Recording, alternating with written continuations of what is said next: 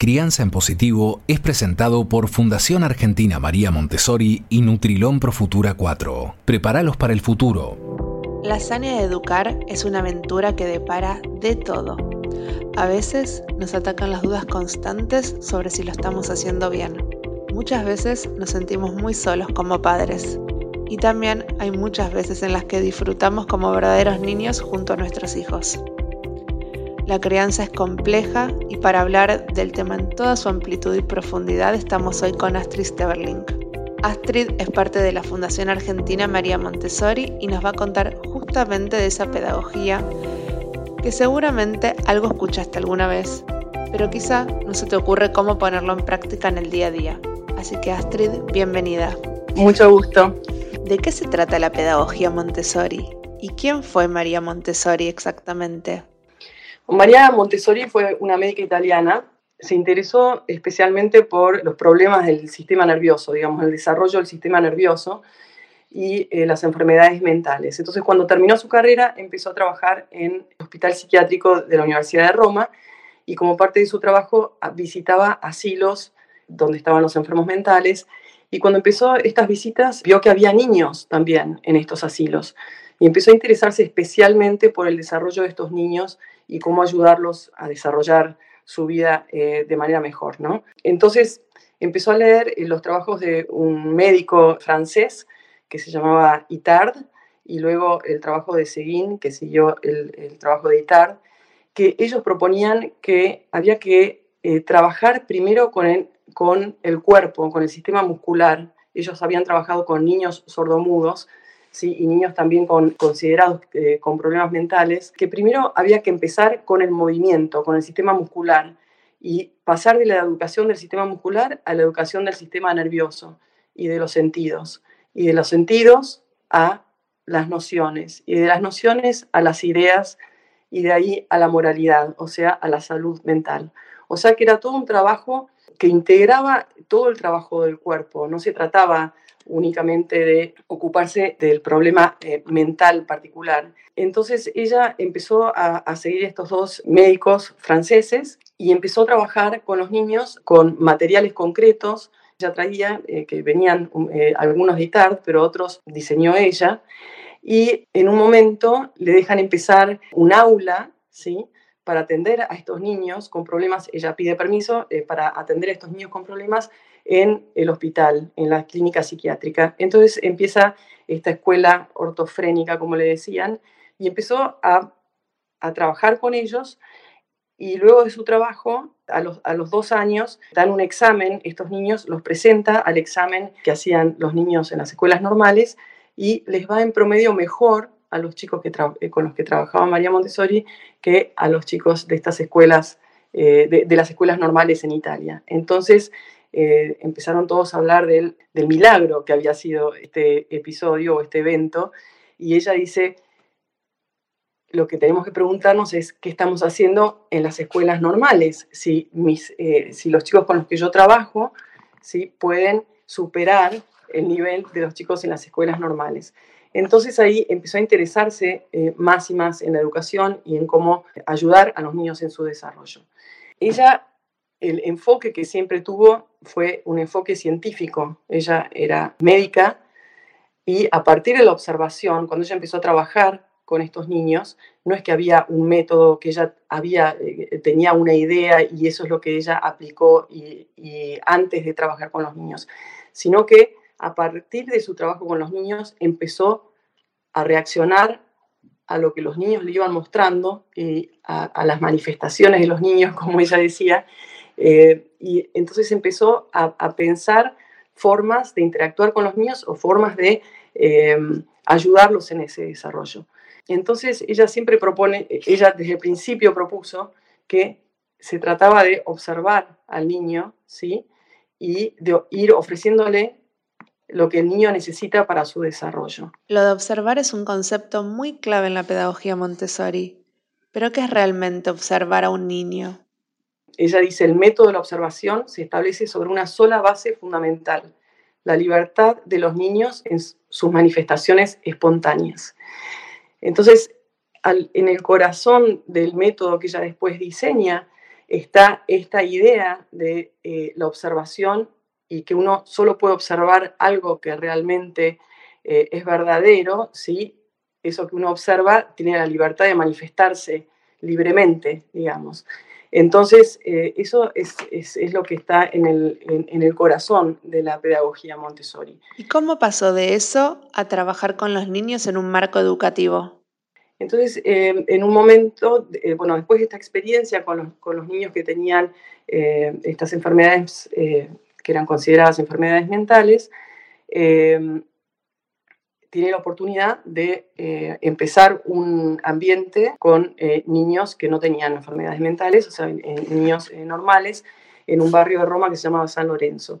Y ahí empieza la primera experiencia más como educativa o, o más como en un entorno escolar, aunque ella no lo consideraba una cosa escolar, digamos, todavía eran chicos que eh, eran eh, más pequeños, así que no, estaban obligados todavía a ir al, primer grado, digamos. Y cuando ella empieza este trabajo, empieza de esta misma manera, o sea, empieza eh, dándoles mucha libertad a los chicos en un ambiente que no, no tenía muchas cosas, ¿sí? Y muchas de las cosas que fue desarrollando después, se fueron desarrollando como parte del método Montessori, que ahora se ve en las escuelas Montessori, surgen de esta experiencia de observar a los niños en un ambiente, de ir ofreciéndoles eh, actividades y cosas que ella detectaba que eh, les iban a interesar a los niños y ver cómo esos niños interactuaban con estos materiales y actividades que ella diseñaba. ¿sí? Entonces, en el corazón de Montessori está esta libre elección, este permitirle al niño que vaya mostrando y eh, manifestando su propio interés y todo lo demás como que surge de eso. ¿Por qué se dice que tiene bases científicas? Ella siempre decía que quería que su método fuera conocido como el método de la pedagogía científica, porque partía justamente de la observación, ¿sí? Y de reconocer e identificar la verdadera necesidad del niño en su desarrollo. Y además, en la base de todo eso, también está esta fe en la naturaleza humana, digamos, esta, esta observación de las leyes naturales ¿sí? que guían el desarrollo del niño. Entonces, ella siempre propone eso en el, método Montessori. Lo, que hacemos es de verdad identificar esas leyes a, a, través de la observación. Ella identificó esas leyes internas que guían el desarrollo del niño, que son universales, eh, después María Montessori viajó por todos lados del mundo, estuvo en la India, estuvo, bueno, en, Estados Unidos, en, Argentina también, observó niños en todo el mundo. Ella tenía esta, esta visión muy antropológica del niño y del ser humano, digamos. Ella observó que estas leyes del desarrollo eh, eran las mismas, eran universales, o sea, todos los niños caminan más o menos a la misma edad, todos los niños empiezan a hablar a la misma edad, o sea, en todo el mundo, no importa qué idioma tengan que hablar, ¿no es cierto? Entonces ella dice, la naturaleza del niño tiene que ser la fuente de motivación para el adulto y no un método. Eh, entonces esto es como eh, muy central en la pedagogía Montessori, esta libertad que tiene que tener el niño de mostrar cuál es su interés, ¿sí? Y la habilidad del adulto de observar a ese niño, identificar cuáles son sus necesidades reales, verdaderas y actuar en consecuencia, o sea, ofreciéndole eso que el niño necesita para desarrollarse. Eso es lo que eh, propone eh, la pedagogía Montessori, si entiende ese desarrollo infantil como un proceso natural que sucede cuando el niño sigue sus propios impulsos vitales, que son eh, una guía ¿sí? que sigue leyes naturales y que lo llevan a interactuar con el mundo que lo rodea. Y a partir de esa interacción activa con el ambiente que lo rodea, el niño forma su personalidad. Entonces es el mismo niño en su interacción con el ambiente que requiere de libertad para que el niño pueda actuar por sí mismo, ¿sí? que el niño eh, se desarrolla. Entonces, y forma su personalidad. Después, por supuesto, en todo el desarrollo de la pedagogía Montessori todo el desarrollo más teórico de, sus ideas y sus observaciones, aparecen un montón de fenómenos, digamos, que hoy en día la neurociencia confirma, ¿sí? Entonces, a partir de la observación pura de los niños en un ambiente, ella fue también hablando de la importancia de, esos primeros seis años de vida, los periodos sensibles, la manera en que la mente absorbe inconscientemente las cosas del ambiente y la importancia del ambiente también en el desarrollo del niño. O sea, todas esas cosas que ahora se llaman epigenética y bueno, un montón de, conceptos que, em, que desarrolla ahora en mayor profundidad y con muchos mejores recursos y herramientas, digamos, las neurociencias, ella los, los fue observando de esta manera más, sin, tanto, sin tanta tecnología, digamos. Hay algo que pienso seguido. ¿Cómo se forma la personalidad del niño?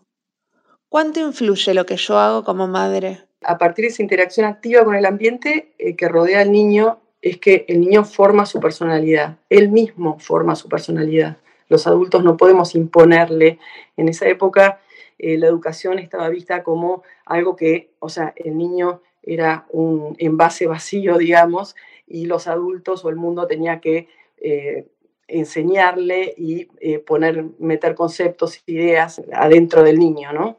Esa, esa idea del, envase vacío. Y ella decía, no, el niño trae esa guía interna que lo ayuda a desarrollarse y no, y no solo lo ayuda, sino que lo lleva a desarrollarse.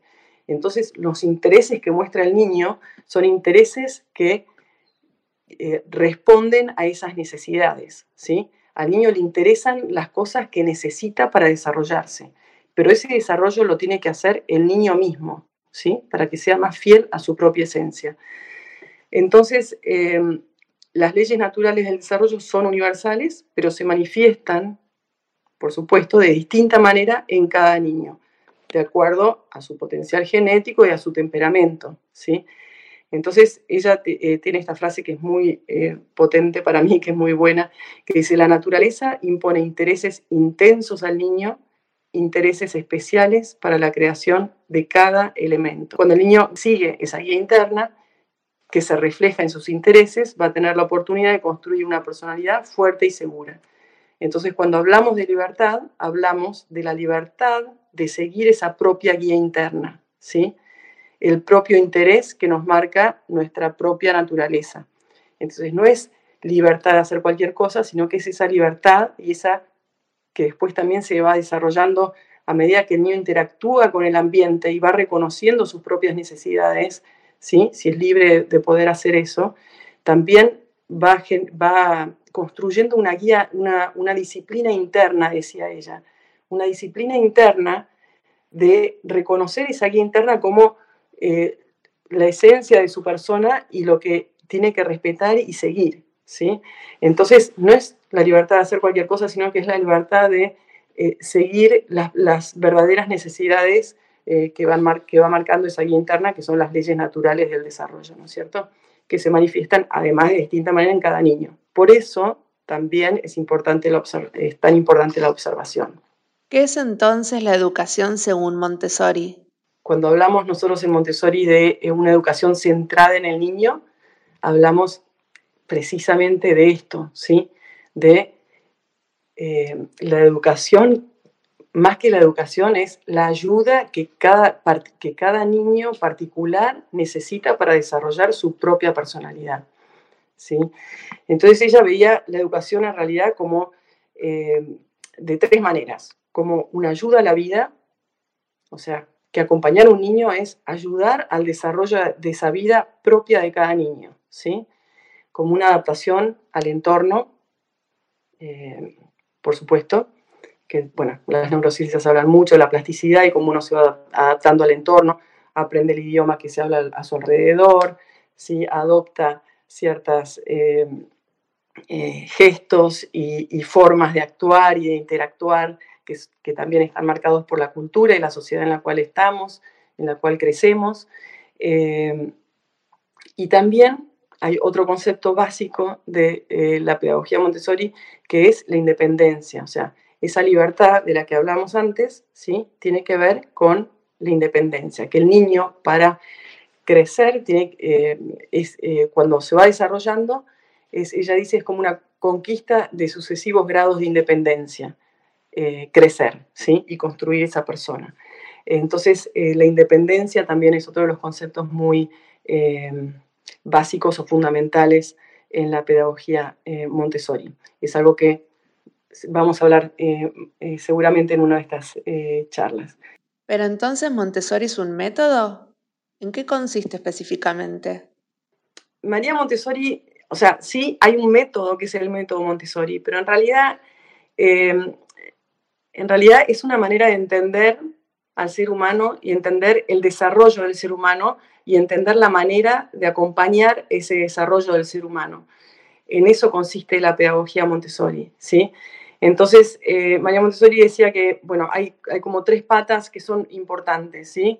Que en Montessori siempre lo vemos como un triángulo, que es una figura muy estable.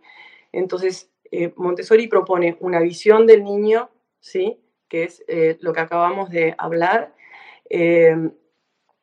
y propone que para que el niño pueda desarrollarse bien necesita un ambiente preparado que responda a sus necesidades y un adulto preparado, ¿sí? Que pueda reconocer cuáles son esas necesidades, que pueda preparar ese ambiente para cada niño en particular, ¿sí? Para que cada niño particular encuentre en ese ambiente eh, respuesta a sus necesidades, que son, que se, que se manifiestan como intereses, ¿sí? y, em, o sea, preparar ese ambiente y conectar al niño con ese ambiente, porque el niño también necesita eh, ir de la mano a veces del adulto, a pesar de que hablamos siempre de independencia, de libertad, también el adulto es muy necesario eh, para darle a conocer al niño ese ambiente y mostrarle cómo hacemos las cosas en este mundo y después darle la libertad y la independencia para que el niño lo haga por sí mismo. ¿sí? Entonces, en, si bajamos estos conceptos en casa em, o, para, eh, para, una familia, o sea, el método Montessori no es solo lo que sucede en una escuela Montessori, sino que es una manera de ver al niño y el desarrollo del niño. Entonces, eh, es totalmente relevante, digamos, para el ambiente familiar, o sea, el ambiente de la familia, de la crianza. Entonces, eh, lo, que, lo que se propone es, primero, conocer las leyes del, desarrollo de los niños, ¿sí? Hay que conocer, tenemos que saber, hay que leer sobre el desarrollo eh, y hay que conocerlo. Observar a mi niño en particular, a mi niño, a mi niña en particular, porque cada niño y cada niña es una persona propia y distinta de los demás, única, y entonces va a tener manifestaciones eh, eh, propias, ¿sí? Y eso tenemos que reconocerlo y observarlo, observarlo y reconocerlo para poder acomodar ese ambiente de la mejor manera posible. Después preparar el ambiente, ¿sí? O sea, proveerles de un ambiente donde se puedan desarrollar bien y acompañarlos, ¿sí? Con la ayuda justa en el momento justo. Y de eso vamos a hablar un poquito más adelante. Y ese acompañar implica mostrar, dar tiempo, respetar y confiar, ¿sí? Que son, es eh, casi lo más importante que tenemos que hacer, es respetar a cada niño en su manifestación particular y confiar, ¿sí? En que ese niño está eh, siguiendo esa guía interna, que es su propia guía de desarrollo, que está determinada por leyes naturales y por su propio temperamento y su propia genética. Pero esa confianza es importante y es lo que nos va a, dar más alegría, digamos, ese respeto, esa confianza y ese reconocimiento de cada niño particular y el ver esa personalidad que se está eh, desarrollando frente a nuestros ojos, ¿no? Em, por eso hablamos también de criar con alegría, porque es, una, es algo maravilloso que se está desarrollando delante de nuestros ojos, ¿sí? que, se, que está evolucionando, digamos. Eh, ese secreto que muestra el niño que es su propia personalidad. Muchas gracias Astrid. Cuánto para aprender, cuánto para pensar, cuánto para revisar esas acciones que muchas veces terminamos haciendo en forma automática sin tener en cuenta todas estas cosas. Gracias Astrid de verdad por compartir este conocimiento. Y a vos que estás escuchando del otro lado, seguramente te quedaron ideas dando vueltas, tal vez algunas dudas, pero está bueno que así sea, para seguir pensando, para dar espacio a conceptos que nos pueden ayudar en este trabajo tan loco, intenso y gratificante que es el de ser padres. Aún nos quedan muchos más episodios para seguir reflexionando sobre el tema. Hasta la próxima. Crianza en Positivo es presentado por Fundación Argentina María Montessori y Nutrilón Pro Futura 4. Prepáralos para el futuro. Este podcast fue producido por La Nación Content Lab.